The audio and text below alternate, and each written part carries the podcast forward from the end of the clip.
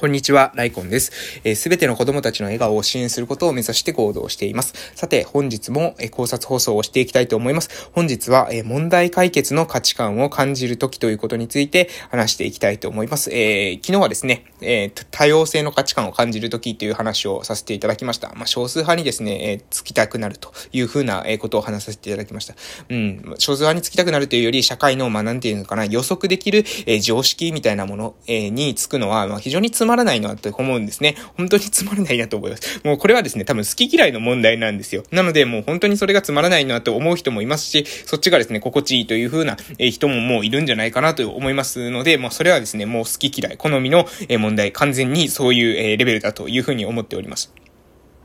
えー、でですね、問題解決の価値観を感じるときっていうことで、えー、どういうことなのかなというふうに自分で考えますと、それはですね、私はですね、まあ、同じことをですね、繰り返すってことに耐えられない体質だなというふうに、えー、そういうふうに思います。同じことを繰り返す。これがですね、もう非常に本当に耐えられないんですね。えー、これはですね、分かったのは、まあ、まあ、いろんな経験通してですね、分かってるんですけども、まあ、大学の時にですね、バイトした時に非常にそれは思いましたね。えー、バイトの時に、友達の紹介でですね、ビアガーデンでですね、仕事をしたことがあったんですけどけれども、もうその、何ですか？あの、なんて言うのかな？あの、しょ、えっ、ー、と、注文されたのをこう持っていくとか、そういうのあるじゃないですか。で、ああいうのってマニュアルが大体ありますよね。で、もうね、あれが、もう本当に、もう本当にきつかったんですよ。あの、もう、なんですかね、あの、こ、た、たて、しかもなんできついのかというと、ここってこうやった方がもっと良くなるんじゃないかなとかって思ってもですね、それが、えー、全然、その、通用しないんです。そういうのって、そういうのはですね、入れてもらえないんですね。しかも、いや、そうするとこうなるからとかっていう説明はないんですよ。そういう、もうそういうことは考えなくていいっていう感じなんですね。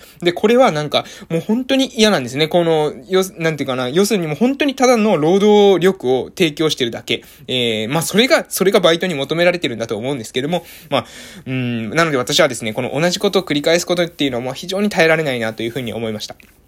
えー、で、思いますので、問題解決の価値観が、えー、をその時にですね、常々感じるわけですね。あ、私はなんか問題が起きてたり、えー、ここ効率が悪いなと思ったら、それを良くしたいなというふうに思ってしまう人なんですね。えー、それは、うん、みんなはですね、思っている人もいるのかもしれないですけれども、多分ね、それ以上に思うんですよ。もうね、嫌なんです。嫌になっちゃうんですね。えー、効率がもう悪いことっていうのを、え、続けていくっていうことが、もう、もう嫌、嫌になっちゃうんですよ。できるだけ効率は良くしたいし、えー、もう生産性を上げたいなっていうふうに思うんです。問題が起きてるのに、にえー問題ををですね、解決せずになんか分かったような顔っていうのができないんですね。これは先生たちにもこのなんか授業とか受けた時にも分からんかったらですね、そのわか、ここが分かりませんっていう風に言ってですね、なんか解決できるまではですね、もうスッキリして家に帰れないんですよ。それは、えー、周りの人はですね、なんかあの子はね、なんか、えー、しつこいとかですね、もしかしたら思われたりですね、先生たちからですね、めんどくさいなとかですね、えー、思われたかもしれませんけれども、もうそういう体質なんですね。それはどうしようもないんですよ。で、え私はですね、問問題が、えー、えま、問題、なんていうかな、毎、日毎日、えー、一緒のことを繰り返して、何の進歩もない、えー、何の成長もない、えー、何にも、えー、前に進んでないっていうのは、もう本当に耐えられません。毎日毎日ただ暮らしてるだけで幸せだというふうには感じられないし、えー、それを帰ってきてですね、えー、なんかお酒飲んだらですね、解決するとかっていうことじゃないんですね。なので、えー、もう本当に、この問題が、えー、あったらですね、それを解決していきたいし、えー、前に物事を、えー、進めていきたい。そういうふうに思ってしまう。これはもうね、体質だと、そういうふうに思います。で、えー、もっとですね、問題解決の価値観を感じるときっていうのは、まあ、もっとっていうか、いろんなところがあるんですけど、他にもですね、あと、有事の時に、ちょっとなんか内心ですね、ちょっとにやける自分がいるっていうんですか、有事のなんか、で、その、アクシデントが起きるじゃないですか、イベントがですね、なんか起きるとですね、それをなんか、それに対して、なんか、大変だなっていう気持ちももちろんあるんですけども、その時にね、あの、なんか、うん、これは何の流れなんだとか、そういう風に考える自分がいるんですよ。で、これはですね、なんかな、その、問題が起きたってことは問題だなっていう風に思ってるんですけども、逆に、それを、この、その問題をクリアするっていう方に、もうなんかすぐ、えー、頭が回るんですね。そっち側を考え始めるんですよ。なので、えー、あ、すごい問題がやってきたぞっていう風に、えー、来てですね、この問題が解けたらどんなにいいだろうっていう風に、え、頭がですね、そっち側にも行くわけです。で、えー、私たち、私がですね、えー、思うのは、私がですね、この、え価値観で良かったなというのは、え思うのは、私たちのですね、生きている世の中っていうのは、問題っていうのは、えー、尽きないわけですね。問題っていうのも本当にたくさんある。えー、なので、えー、私はですね、一番、え良かったなと思うのは、私が生きているうちに、すべての問題っていうものは解決しないだろうというふうに思うんです。すべての問題っていうのは、解決するのは、まあ、難しいだろうというふうに思うわけですね。で、そう考えると、どうなるかというと、まあ、少なくともですね、この私の問題解決の価値観っていうのは多分死ぬまで、え持ち続けることができる。そして、さらに言うならですね、もし私の世代で、えー、解決することができないんだったらですね、それは世代をですね、またぐ必要があるというふうに、えー、思うんです。で、これはどういうことかというとですね、私が死んだ後も、私のその問題解決っていうのを、え効果を働かせようとするっていう思考ができるんです。で、これって結構面白くないですか？え自分、人生の、その人間という存在の限界ですよね、命っていうのは。なので、えまあ、要するに人間の命という限界というのが私にとっては、え解決すべき問題になってるわけなんですよ。で、その問題を解決するっていうためには、どういうふうに考えるのかというと、え要するにですね、この世代をまたぐ、えその世代をまたぐために、えできるだけいいバトンを渡すっていうんですかね。ハンドリングが効かない。自分の、えー、自分が同行したいっていうことができないっていうレベルなんですよ。もう死んでるんでね。自分が死んでるんで。えー、で、その死んでる時、後も、えー、どういう風に社会を良くしたいっていう風に、えー、するかっていうことは、その死ぬ前にシステムを組んで、そのシステムがですね、自分が死んだ後も起動するように、えー、しておくっていうことなんですよ。で、これはですね、めちゃくちゃ面白いなって私は思うんですよ。で、これ、こういうところなんですよ。これは、言うとですね、あの、99%ですね、共感されないんですけれども、自分が、なんていうかな、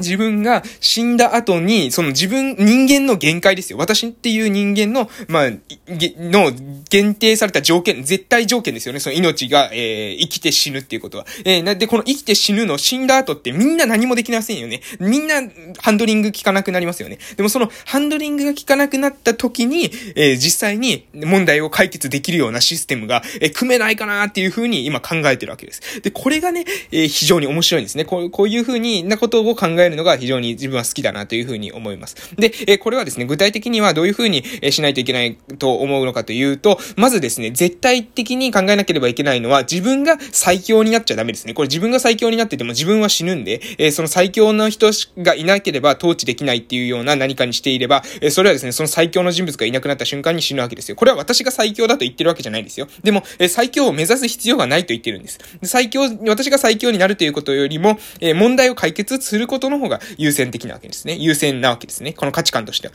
で、えその時に重要なのは、おそらく利他的にならざるを得ないんです。これはですね、利他的になった方がいいですよね、とか、そういう道徳的な話ではなくて、利他的にならざるを得ないんです。なぜかというと、私は死んでるからですね。要するに、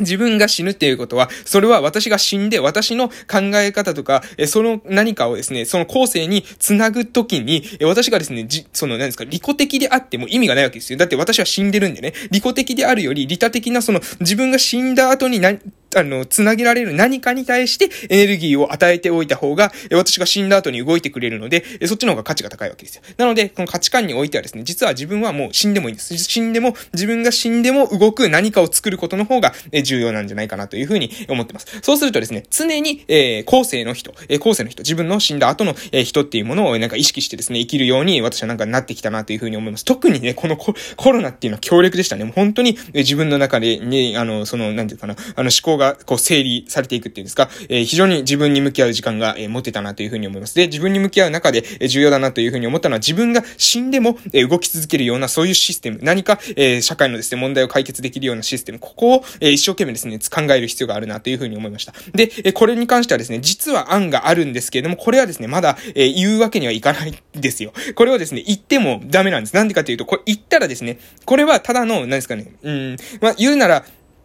テクノロジーと似たようなものです。これってどういうことかっていうと、テクノロジーって、えそれをですね、悪用する人って絶対出てくるじゃないですか。テクノロジーって、えうまく使ったらいいものであっても、悪用してしまうとですね、それは悪いものになってしまうんですよ。なので、えテクノロジー自体にはですね、いいも悪いもないですけども、テクノロジーっていうのは、そのいいも悪いもないっていうところが危険性でもあるんですね。悪い人の手に渡れば、それは、え強大な、その悪い力になってしまうわけです。なので、えこれはまだ私は来たる時まで、えこれ後悔できる、できないなとというふうに思ってます。で、えそこの中で、まあ、ただですね、か、キーとしてですね、もみち皆さんが自分の中にあるなんか問題解決っていう価値観がもしこの話を聞いて、えピンときた人。で、自分の命っていうものよりも、その自分の命がついえた後の、えその後の、に起動するえシステムを作る。これって結構面白いんじゃないかというふうに、もし思われた方はですね、重要なのは、えー、おそらく私がまあ考えてる中では、その利他的にならざるを得ない。この、ならざるを得ないっていうところまで落とし込めるかどうかっていうところですね。利他的になった方がいいとかじゃもう全然それ、そんな、なんちゃ全然、それじゃあかっこいい人だよねとか、そんなレベルじゃダメです。もう、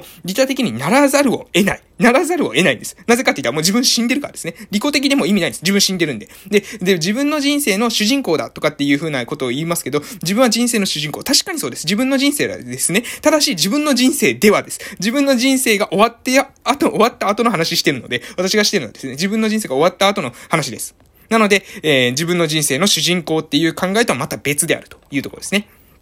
で、えー、その利他的にならざるを得ない。あと、えー、重要なのは多分原因自分論とか自責マインドってことですね。原因自分論、自責マインド。つまり、えー、何かが起きた時にそれは全て自分の責任であると。そういうふうに考えることです。えー、それはどういうことかというと、えー、いいことがあろうが、まあ、いいことがある時にはですね、まあ皆さん自分の、で、自分が何かやっていいことがあったら、それはまあ自分のおかげて、自分のやった成果だというふうに思えるかもしれませんけども、悪いことが起きたり、何か気に食わないことが起きたり、何か嫌なことがあったりした時に、こそですね、これが必要だと思います。その原因っていうのも絶対自分にあるんですよ。で、えー、それを、もう自分にあるとか、自分にないとかそういうものじゃないんですよ。自分にあると考えざるを得ないっていう風なところまで落とし込めるかどうかじゃないかなという風に思います。えこれもです、本当に、これはですね、綺麗事の話じゃないんです。これが綺麗事に聞こえている人っていうのは、まだ、まだ問題の、その、えー、問題解決の価値観がないか、その落とし込みが全然足りてません。問題解決の価値観がないというか、その、自分が死んだ後に、えー、動くものっていうものよりも、やっぱりまだ自分に執着していると思うんですね。執着っていう言葉を使うとあれですけど、自分がまあ好きなんですよ。で、それはいいんです。別にそれはいいんですけど、自分が好きな人が聞くとですね、多分この言葉っていうのは、全部ずれて聞こえてると思うんですね。そうじゃないです。えー、これが、もう、